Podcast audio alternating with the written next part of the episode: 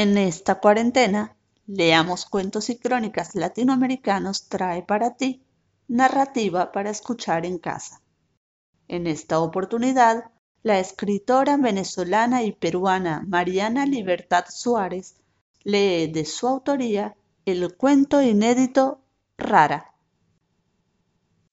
Hola, soy Mariana Libertad Suárez, narradora y poeta venezolana, eh, residenciada hace algunos años en Lima, así que también soy peruana por elección y adopción. Eh, colaboré con Leamos Cuentos y Crónicas Latinoamericanos hace, hace algún tiempo ya, con mi cuento El Eco de la Eternidad, que aparece en mi libro Ni Magdalena ni Clemencia Isaura. Y hoy les quiero compartir un cuento infantil. Es una historia que no ha sido publicada, que sigue en busca de, de editor y de editorial, y su título es Rara. A Tibisay le gustan los tamales, tomar avena en vaso y engullirse uno o dos panes con palta cada mañana. Come mucho, es como si quisiera devorarse el mundo, pero eso no le afecta en casi nada. Ella es flaca y alta como una inspiración. Su cara es muy hermosa, aunque cada cierto tiempo se le esconde en esa cabellera indestructible. Tiene el pelo oscurísimo, casi tan negro como el círculo que está en medio de sus ojos. Cuando Tibisay se ríe, hace un ruido que puede llegar a asustar a quienes no la conocen. Se carcajea y mueve la cabeza hacia los lados hasta que sus rizos saltan solos, como si celebraran una fiesta. La mamá de Tibisay también es muy ruidosa.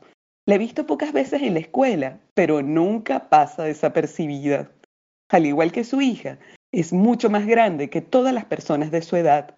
Usa faldas largas y coloridas, collares de cuentas gordas y una bandana roja, detrás de la cual se enredan sus crespos. Lleva tres aretes en cada oreja y no uno solo, como las demás señoras. Quizás por eso, mi mamá sintió cierto temor hacia ella cuando la conoció. Recuerdo que aquella tarde me pidió que no me acercara mucho, porque le parecía que esa mujer era un poco rara.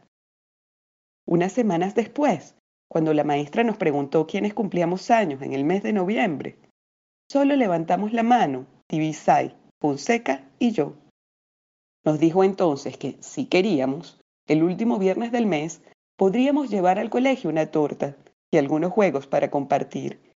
Me parecía aburridísima la idea, porque Fonseca era demasiado infantil que a Tibisay la acabábamos de conocer. Pero ellos no me dejaron decir nada. Solo se alegraron y me prometieron que iba a ser el mejor cumpleaños de mi vida. Aquel viernes, la mamá de Tibisay entró al salón. Yo nunca la había visto tan de cerca, así que no me había dado cuenta de que tenía la piel así de oscura. También descubrí que era más grande de lo que parecía de lejos y que usaba una pulsera o algo que se le parecía en el tobillo. Cuando me saludó, me dijo con voz de estallido que era una pena que mis padres estuvieran trabajando, pero que no me preocupara, porque la mamá de Fonseca y ella se encargarían de todo.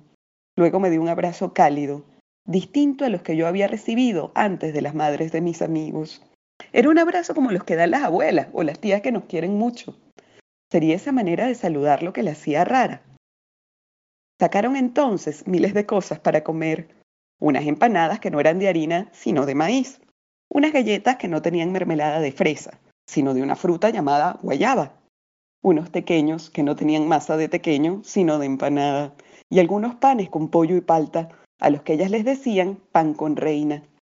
La mamá de Tibisay se ahogó de tanto reírse cuando preguntó dónde estaba el coleto y nadie le supo responder. Pasó varios minutos explicándonos qué necesitaba, hasta que la madre de Fonseca comprendió que era el trapeador. Era como si Tibisay y su mamá vinieran de un planeta donde las cosas también existen, pero tienen un lugar o un nombre diferente al que les damos en el mundo real. De pronto la mamá de Tibisay nos dijo, vamos a bailar gaita de tambora, que hizo sonar una canción que nunca habíamos oído.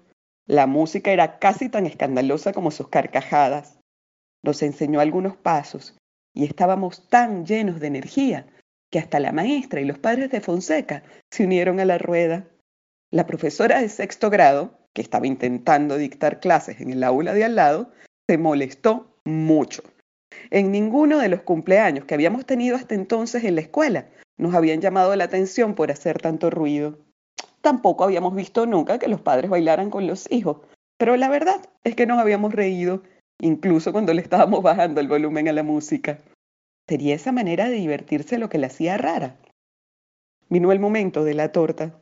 La mamá de Fonseca había hecho un pastel riquísimo de chocolate y lo pusimos sobre el escritorio de la maestra y empezamos a cantar. Después de que apagamos las velas, la mamá de Tibisay las encendió de nuevo. Nos dijo entonces que nos quería regalar la canción con la que había celebrado todos los cumpleaños de su vida.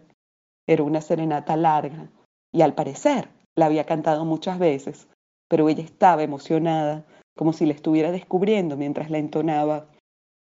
Fonseca y yo volvimos a pedir un deseo antes de soplar. Los demás aplaudieron contentos al ver que las llamas se convertían en humo. Solo Tibisay se entristeció y casi casi se echó a llorar pero fue solo durante unos minutos. Su mamá volvió a encender la música, a reírse y a bailar, mientras ella nos daba un pedazo de torta a cada uno y nos agradecía con un apretujón que hubiéramos compartido esa mañana. Sería lo de ponerse triste en medio de la fiesta lo que las hacía raras. Cuando sonó el timbre de salida, la mamá de Tibisay caminó conmigo hasta el auto de mis padres. Les entregó un trozo de torta, una caja con pequeños y una sonrisa. Les dijo entonces, con una voz más contundente y grave de lo acostumbrado, que yo era una niña estupenda y que había sido maravilloso celebrar conmigo. Mi mamá se espantó con aquella algarabía, así que me preguntó intrigada si no había pasado nada fuera de lo normal en el salón. Recordé entonces las canciones nuevas, el sabor de la mermelada, los pasos de baile que nunca había visto y todas las palabras que había aprendido. Pensé también en la sonrisa de Tibisay cuando comía tamales y en lo desordenado que parecía su cabello detrás de la bandana. Supe entonces que aquel día de noviembre todo, todo había sido diferente. Y mientras les daba los detalles de las fiestas a mis padres, me percaté de lo divertida que se vuelve la vida cuando compartimos nuestro mundo con gente rara.